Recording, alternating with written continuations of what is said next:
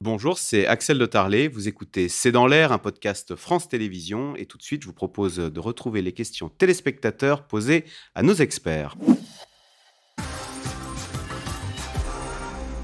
Alors Didier, euh, n'y a-t-il pas désormais deux écologies politiques irréconciliables comme on a deux gauches irréconciliables Chloé Morin bah, Oui, sans doute. Sans doute. Le problème, c'est que s'il n'y en a que deux, euh, c'est une chance. Le problème de l'écologie, c'est d'être extrêmement divisé euh, et, comme, euh, comme ça a très bien été dit, être jamais incapable de, de, s'unir. Et, et c'est d'ailleurs en partie pour ça qu'on en est là. C'est-à-dire que si l'écologie française était, avait une culture de gouvernement comme elle l'a dans certains autres pays, sans doute que la machine politique l'aurait mieux digérée depuis plus longtemps et qu'on serait allé plus vite sur certains, euh, certains sujets.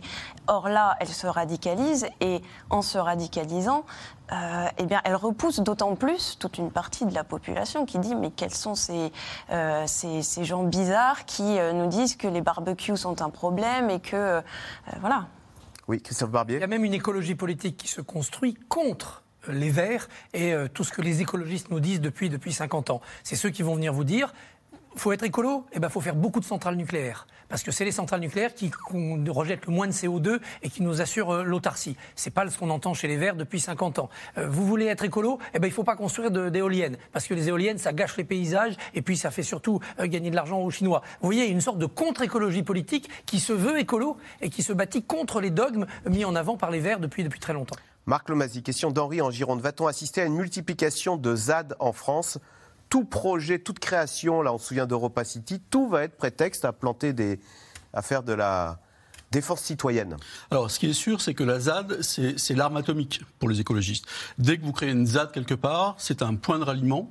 Euh, et donc, pour les élus locaux, euh, c'est très compliqué. Pour le gouvernement, c'est très compliqué. Quand ça s'installe dans le temps, ça devient très compliqué parce qu'il faut à un moment donné les évacuer. Les évacuer, ça veut dire recours à la force. Et recours à la force, il risque d'y avoir évidemment des affrontements. Et on l'a vu à Siemens, peut-être un mort.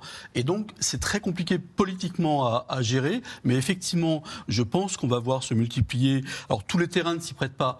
Euh, il se trouve que Notre-Dame-des-Landes, il, il, y avait quelque chose de très particulier, c'était que la, la topographie des lieux se prêtait à, créer cet endroit un peu inaccessible et très compliqué. Dans les, forces de l'ordre ont, tout de suite dit nous on ne sait pas faire, hein. on ne sait pas faire évacuer des gens qui sont dans des arbres avec des bosquets, des partout on ne sait pas faire. Donc le, terrain ne s'y prête pas toujours. Donc, mais si le terrain s'y prête, effectivement, on peut voir des ZAD se, multiplier. Je citais tout à l'heure la CLUSAD euh, pour protester contre une retenue euh, culinaire censée, euh, censée alimenter, pas seulement, mais censée alimenter les canons à neige. Et là aussi, on est sur un débat frontal mm. euh, entre les usines à ski d'un côté et puis ceux qui disent mais non, il faut changer de modèle, faire autre chose. Il y aura plus de neige en moyenne montagne, donc on va pas puiser de l'eau pour aller. Euh, bon, donc voilà, donc à chaque fois on va se retrouver euh, sur des sujets fondamentaux le partage de l'eau en est un, il y en, aura peut-être d'autres.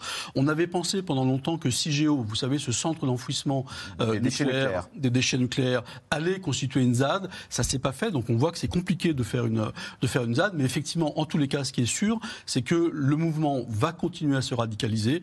Moi, je suis très frappé par le fait que j'avais pensé, avec la vague verte au municipal, vous vous souvenez, les Verts ont conquis quasiment toutes les grandes villes de France, qu'allait s'installer en France une espèce d'écologie de responsabilité. On, est, on est à la manœuvre. Quasiment aujourd'hui, vous voyez, l'écologie politique a quasiment explosé en vol. Donc ça devient très compliqué. Justement, autre question pour vous, Marc Lomazy. Militant depuis, euh, depuis plus de 50 ans, je suis euh, aussi anxieux que les jeunes. L'inaction de nos politiques face à l'urgence du problème me fait peur. Est-ce que nos politiques actuelles, la génération actuelle qui est au pouvoir, euh, a parfaitement intégré les tenants et les aboutissants et le logiciel pour combattre ce, dérèglement climatique? On n'a pas une classe politique qui est moins brillante qu'ailleurs, donc ils ont compris quel était l'enjeu climatique. Le problème, c'est de traduire cette prise de conscience dans, de l'intégrer dans le logiciel politique. Or, dès que vous arrivez euh, au pouvoir et que vous avez affaire à gérer concrètement les choses, vous occupez de quoi? Vous occupez du budget, vous occupez de l'inflation, vous occupez des finances publiques, vous occupez euh, de préserver le pouvoir d'achat des gens. Et donc, par exemple, vous avez un politique qui va vous dire le, le climat, c'est catastrophique, et qui en même temps va subventionner euh, l'essence.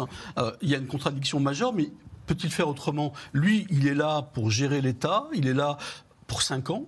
Euh, alors 5 ans, euh, dans 5 ans, le, changement climatique probablement se sera aggravé de manière telle qu'on aura une classe politique qui va devoir l'intégrer. Et alors, je, dis juste un mot parce que ça, ressemblait quand même à une blague.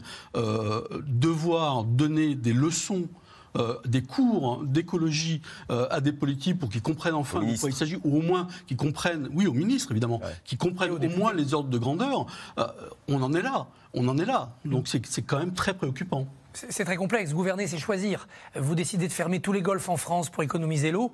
Combien de chômeurs? Combien de villages ruraux qui vivent par leur golf et qui euh, vont être désertés dans les mois qui suivent? Vous décidez qu'il n'y aura pas de canon à neige cette saison dans les, dans les stations de montagne Combien de chômeurs? Et cet arbitrage-là, il est très difficile. C'est l'arbitrage fin du mois, fin du monde. Hein. Euh, le mois d'octobre très chaud, c'est très mauvais pour la, fin du monde, mais c'est très bon pour la fin du mois et les factures de chauffage des Français. Or, aujourd'hui, la dominante fin du mois, elle fait plus de bruit dans l'actualité, dans l'opinion et dans les urnes que souvent la dominante fin du monde. Donc l'écologie passe après. Il bah, ne faut quand même pas oublier qu'un responsable politique est élu pour choisir. Eh à la base. Hein. donc, il euh, ne faut pas non plus euh, les disculper de dire qu'ils ne peuvent pas faire autrement. Et choisir, c'est renoncer. choisir, c'est aussi renoncer. Merci beaucoup d'avoir participé à cette émission passionnante. Vous restez bien sûr sur France 5 à suivre C'est à vous avec euh, Anne-Elisabeth Lemoine. C'était C'est dans l'air, un podcast de France Télévisions. Alors s'il vous a plu, n'hésitez pas à vous abonner. Vous pouvez également retrouver les replays de C'est dans l'air en vidéo sur France.tv.